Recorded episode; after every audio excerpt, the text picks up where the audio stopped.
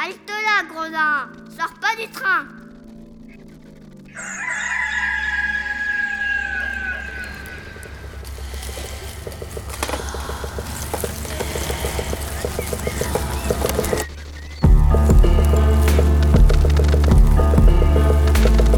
Dès ma plus tendre Plus on est jeunesse, malheureux, plus on souffre. Il faut plaindre les affligés.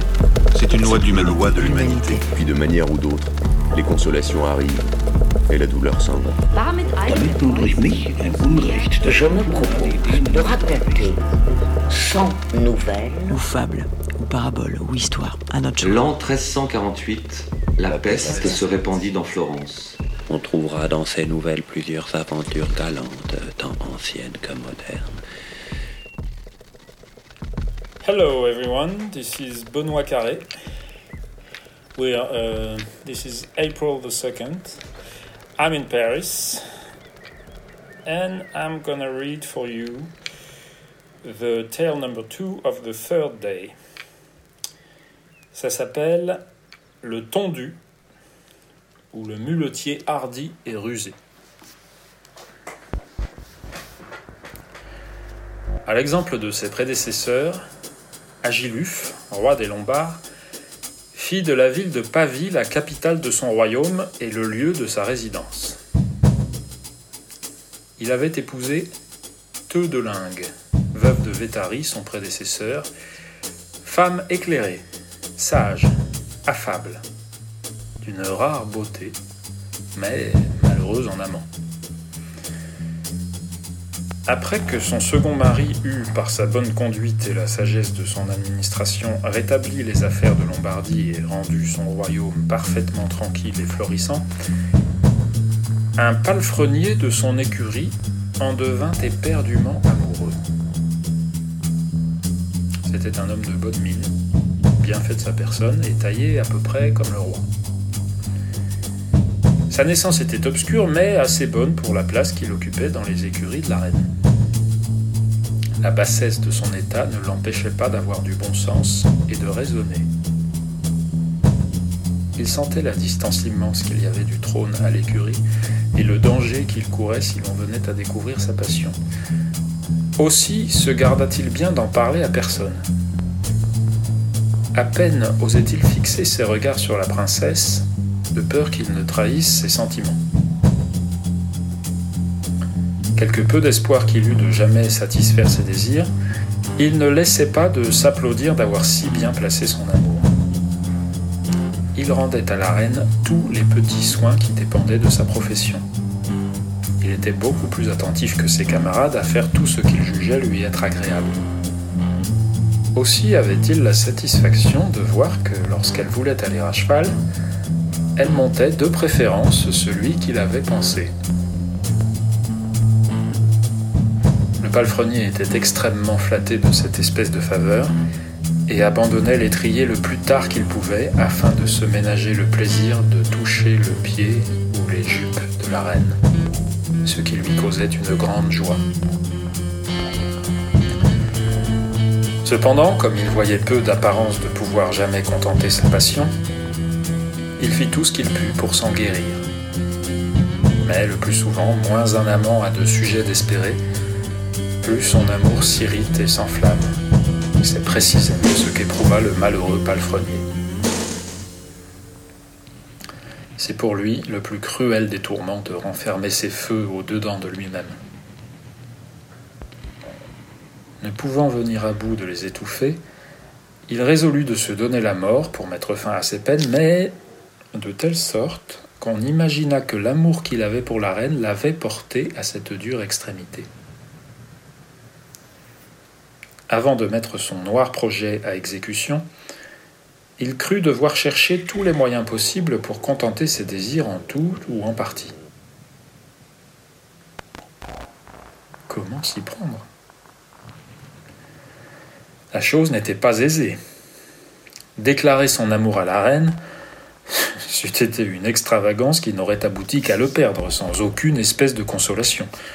Lui écrire n'aurait pas été plus sage. L'amour est inventif. Il lui suggéra un stratagème pour coucher avec elle. au risque d'être surpris et de perdre une vie dont il avait fait d'avance le sacrifice.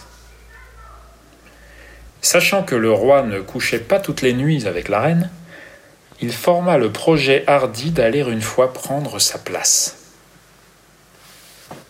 Afin de mieux réussir, il voulut voir avant tout par lui-même dans quel accoutrement et de quelle manière il allait la trouver. Pour cet effet, il se cacha plusieurs fois la nuit dans une grande salle du palais qui séparait l'appartement du roi de celui de la reine. Il vit ce prince sortir de son appartement, affublé d'un grand manteau, tenant une bougie d'une main et de l'autre une baguette, aller droit à la chambre à coucher de sa femme. Il le vit ensuite frapper sans mot dire un ou deux coups à la porte avec la petite baguette, après quoi la porte s'ouvrait aussitôt. Il remarqua qu'une des femmes de la reine lui avait ouvert et pris la bougie de sa main. Il attendit qu'il fût sorti pour savoir à l'heure à laquelle il retournait dans son appartement. Quand il s'est bien mis au fait du rôle nocturne du monarque, il ne songe plus qu'à le jouer à son tour.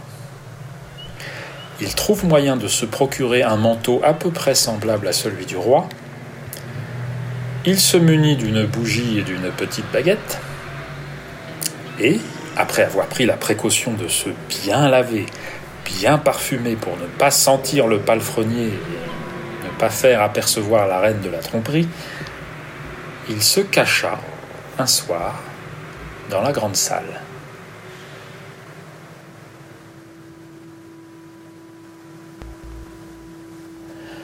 Lorsqu'il comprit que tout le monde dormait, il crut qu'il était temps de satisfaire ses désirs ou de courir à une mort certaine qu'il désirait subir avec éclat. Il fait du feu avec un fusil qu'il portait sur soi, allume sa bougie, s'enveloppe du manteau et va frapper deux petits coups à la porte de la chambre de sa souveraine. Une femme lui ouvre, prend sa bougie, les yeux à demi fermés par le sommeil, et lui de gagner le lit de la reine qui dormait déjà. Il se couche sans cérémonie à côté d'elle et la prend entre ses bras sans lui dire un seul mot, mais non sans lui faire du plaisir.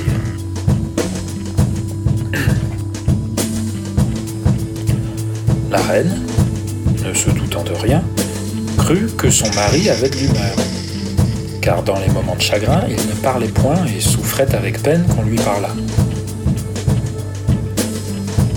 À la faveur de ce silence, le palefrenier jouit à plusieurs reprises de la dame, étonné de ce que la mauvaise humeur du roi devenait si bonne pour elle.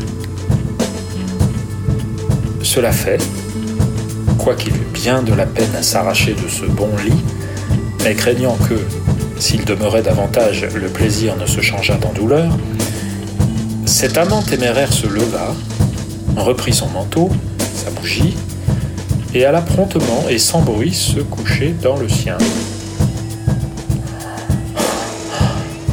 Oh, quel bonheur, disait-il en lui-même, de n'avoir été aperçu de qui que ce soit, de n'avoir point été reconnu de la femme de chambre, ni de la reine elle-même. Oh, quel plaisir! Quelle belle femme! Quelle peau Que ce lit-ci est dur, désagréable en comparaison.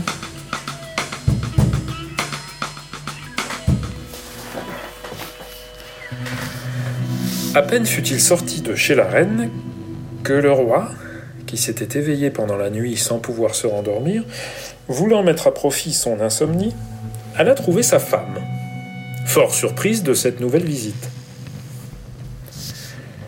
S'étant mise au lit, et l'ayant salué de la bonne façon, Quelle nouveauté, sire lui dit-elle dans son étonnement. Il n'y a qu'un moment que vous sortez d'ici, vous vous en êtes donné même plus que de coutume, et vous revenez encore à la charge?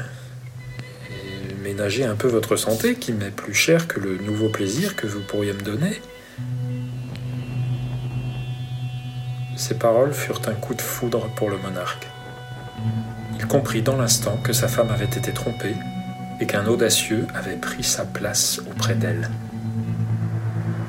Mais puisqu'elle ne s'en était point aperçue, non plus que la femme de chambre, qui avait témoigné quelque étonnement en ouvrant la porte pour la seconde fois, il crut, en homme prudent, devoir feindre d'être déjà venu. Un étourdi l'aurait sans doute détrompé.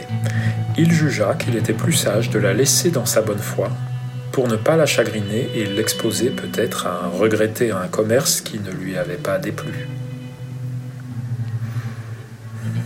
Agiluf, plus troublé qu'il ne paraissait l'être, se contenta donc de lui demander adroitement Est-ce que vous me jugez incapable, madame, de vous faire deux visites dans une nuit? Non, assurément, lui répondit-elle. Mais je m'intéresse trop à votre santé pour ne pas vous prier de l'aménager. Eh bien, je suivrai votre conseil et m'en retournerai pour cette fois sans rien exiger.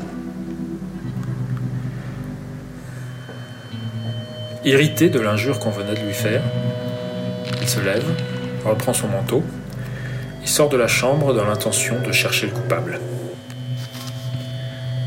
Ne doutant point que ce ne fût quelqu'un du palais, il crut qu'il n'avait, pour le découvrir, qu'à faire la revue des gens attachés à son service. Il est impossible, disait-il en lui-même, que celui qui a fait un coup si hardi n'en soit encore tout ému. Le cœur doit lui battre d'une force extraordinaire au seul souvenir du danger qu'il a couru. Il prend donc sa lanterne, va au grand corps de logis et visite toutes les chambres, où il trouva tout le monde dormant fort tranquillement. Il était sur le point de s'en retourner quand il se souvint qu'il n'avait pas été dans la salle des palefreniers. Il s'y rend. L'audacieux, qui avait eu l'insolence de partager sa couche, ne le vit pas plutôt entrer qu'il se crut perdu. La crainte redoubla les mouvements de son cœur déjà agité. Il ne doutait point que si le roi s'en apercevait, il ne fût immolé sur le champ à sa juste colère. Cependant, voyant que le roi était sans armes, il résolut d'attendre le dénouement de sa destinée et fit semblant de dormir. Le roi, ayant commencé par un bout sa visite, trouva les premiers fort tranquilles et sans émotion. Il arrive au lit du coupable et trouvant son cœur extrêmement agité, le voici ce scélérat, dit-il en lui-même.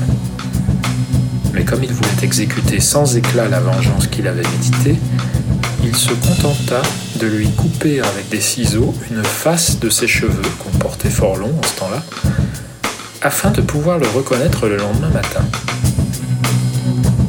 Cette opération faite, il se retira dans son appartement.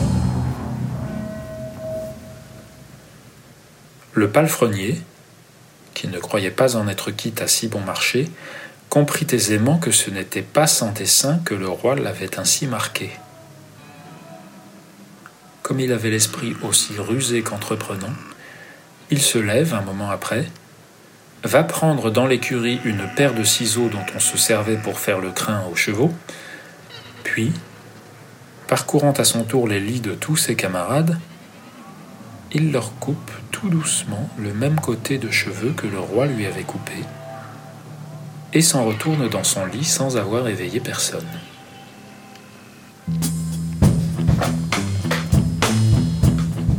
Agiluf, s'étant levé de bon matin, ordonna, avant qu'on ouvrît les portes du palais, que tous ses domestiques parussent devant lui. Dieu sait s'il fut surpris quand il vit que tous les palefreniers avaient les cheveux coupés du même côté.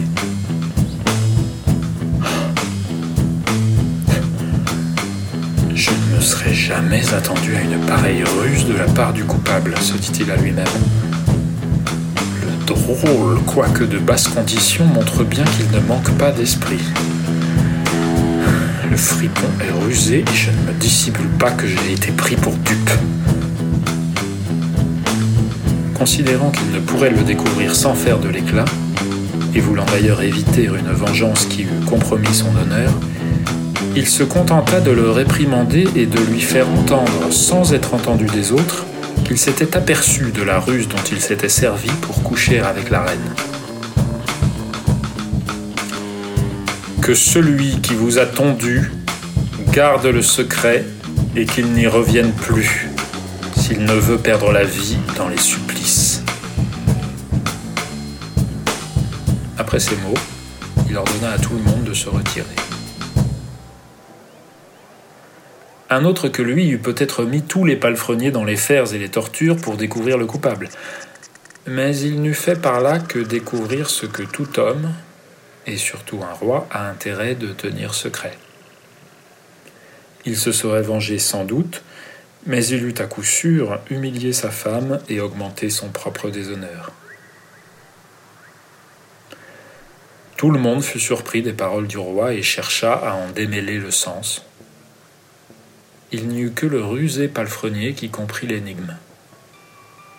Il eut la prudence de ne l'expliquer à personne tant qu'Agiluf vécut, et il profita de la vie qu'il avait reçue, en ne s'exposant plus au danger qu'il avait couru.